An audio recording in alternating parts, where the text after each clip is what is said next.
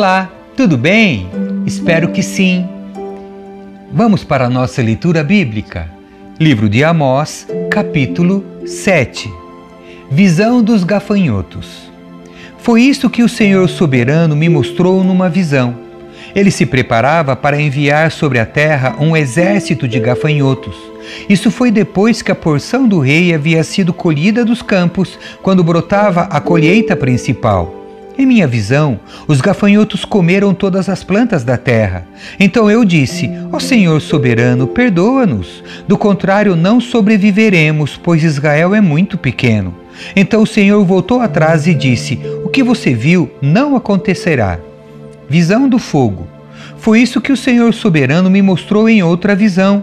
Ele se preparava para castigar seu povo com um grande fogo. O fogo foi consumindo as profundezas do mar e devorava toda a terra.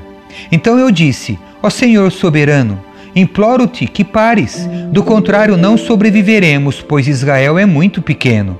Então o Senhor soberano voltou atrás e disse: Isso também não acontecerá. Visão do prumo. Foi isso que ele me mostrou em outra visão. O Senhor estava em pé junto a um muro que havia sido construído usando-se um prumo e segurava o prumo em sua mão. O Senhor me perguntou: Amós, o que você vê? Respondi: Um prumo. Então o Senhor disse: Provarei meu povo com este prumo. Não fecharei mais os olhos para o que fazem. Os santuários idólatras de seus antepassados ficarão em ruínas, e os lugares de adoração de Israel serão destruídos. Trarei a espada contra a dinastia de Jeroboão então Amazias, sacerdote de Betel, enviou uma mensagem a Jeroboão, rei de Israel. Amós conspira contra o rei aqui mesmo, no meio do povo, falando coisas intoleráveis. Assim diz ele: Em breve Jeroboão será morto pela espada, e o povo de Israel será enviado para o exílio. Então Amazias ordenou a Amós: Vá embora daqui, profeta. Volte para a terra de Judá e ganhe a vida profetizando ali. Não nos incomode com suas profecias aqui em Betel. Este é o santuário do rei e o lugar de adoração de todo o reino. Amós respondeu: Não sou profeta e nunca fui treinado para ser profeta. Sou apenas um boiadeiro e colhedor de figos. Mas o Senhor me tirou de junto de meu rebanho e disse: Vá e profetize a meu povo Israel. Agora, portanto, ouça esta mensagem do Senhor. Você diz: Não profetize contra Israel, pare de pregar contra meu povo. Mas assim diz o Senhor: Sua esposa se tornará prostituta nesta cidade, e seus filhos e filhas serão mortos pela espada, sua terra será dividida, e você morrerá em terra estrangeira. E o povo de Israel certamente será levado para o exílio, para longe de sua terra natal. Capítulo 8 Visão das frutas maduras. Em outra visão, o Senhor soberano me mostrou um cesto cheio de frutas maduras e perguntou: Amós, o que você vê? Respondi: Um cesto cheio de frutas maduras. Então o Senhor disse: Assim como essas frutas, o povo de Israel já está maduro, não voltarei a adiar seu castigo.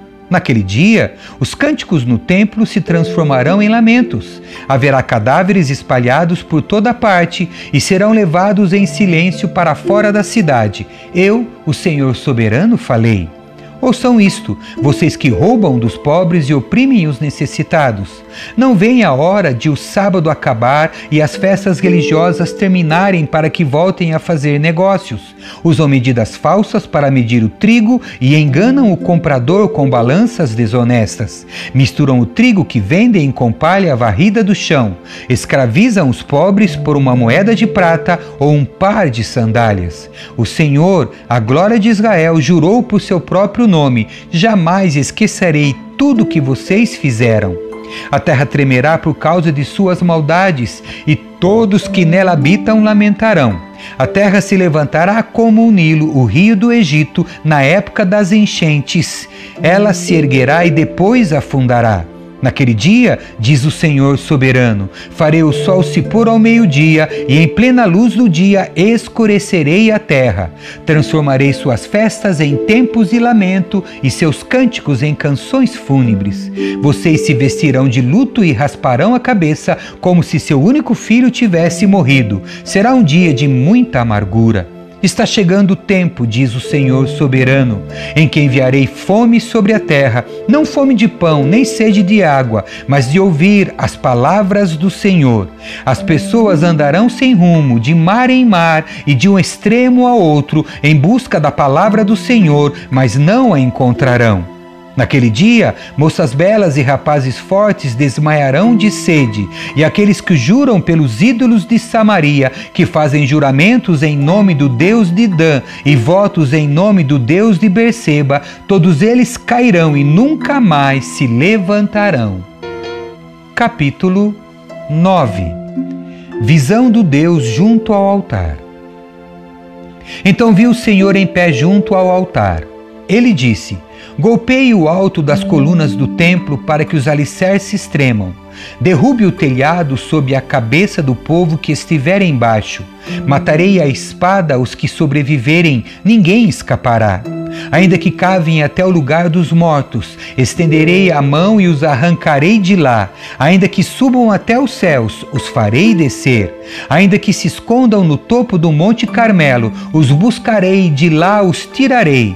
Ainda que se escondam no fundo do mar, enviarei a serpente marinha para que os morda. Ainda que seus inimigos os levem para o exílio, ordenarei que a espada os mate ali. Estou decidido a trazer calamidade sobre eles e não o bem. O soberano Senhor dos exércitos toca a terra e ela se derrete, e todos que nela habitam lamentam. A terra se levanta como Nilo, o rio do Egito, na época das enchentes e depois afunda. O Senhor constrói sua casa até os céus e estabelece seus alicerces sobre a terra. Ele tira a água dos oceanos e a derrama sobre a terra. Senhor é o seu nome. Acaso vocês, israelitas, são mais importantes para mim que os etíopes? Diz o Senhor. Tirei Israel do Egito, mas também tirei os filisteus de Creta e os sírios de Quir. Eu, o Senhor soberano, vigio a nação pecaminosa de Israel.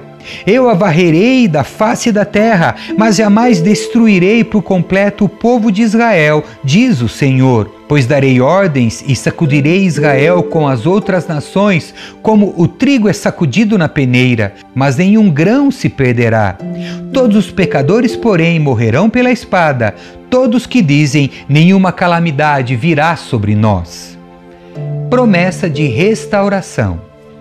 Naquele dia restaurarei a tenda caída de Davi e consertarei seus muros quebrados. Das ruínas a reconstruirei e restaurarei sua antiga glória. Israel possuirá o que resta de Edom e de todas as nações que chamei para serem minhas. O Senhor falou e fará essas coisas.